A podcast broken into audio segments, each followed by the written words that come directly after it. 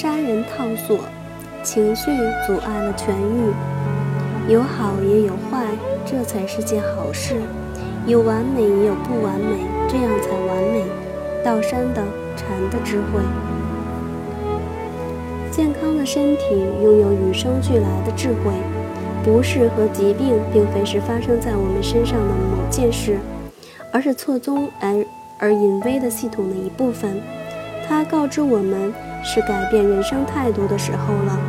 在自然的状态下，维持健康并不需要知识，我们所需要的一切都已经输入系统里。然而，由于我们和自己的神性分开了，我们背离了身体自我调节的智慧。任何从平衡中溢出正轨的，都是不平衡的。尽管多数人过着不平衡的生活，不平衡对我们毕竟不是自然状态。个中缘由很简单，我们缺乏自我激励与智慧，因而陷溺在暮气沉沉的无名里。如今，我们必须学习自己早该知道的事，才能收回原本属于我们的一切。我们观察自然时会发现，如果顺其自然，一切都会轻松自在地发展。冥冥之中自有智慧存在，它让生命毫不费力地运转着。没有节食、运动或读书的需要，不必考虑通货膨胀或股票市场，也没有失眠症。身为人类的我们，选择扰乱自然的韵律，让生活变得非常不舒服与过度复杂。我们不说内心真正想说的话，我们担忧自己无法改变的事，我们把重心摆在不能拥有的事物上，而且我们忘记了自己来到这个世界的最初目的。一不小心，我们就被自己创造出来的所所屑的枝节分了心。我们被幻想出来的种种假象收买，开始相信幻象是真实的。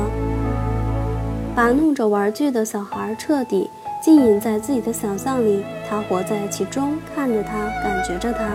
我们的世界也是同样的状况，里面充斥着让生活舒适的各种玩具。然而，这一切和疾病又有何关系呢？大有关系。你不能将疾病从它发生的前后关系之中分离出来，因此，你不能不将我们所生活的世界纳入考量。你不能不先找出原因就来治疗疾病，只要你了解了原因，便可治愈最深层的存在问题。情绪平衡技巧就是要把二元对立再度融合为一，一既不是阴也不是阳，而是两者合而为一，彼此互补而达到平衡、完美及和谐，这就是一的原意。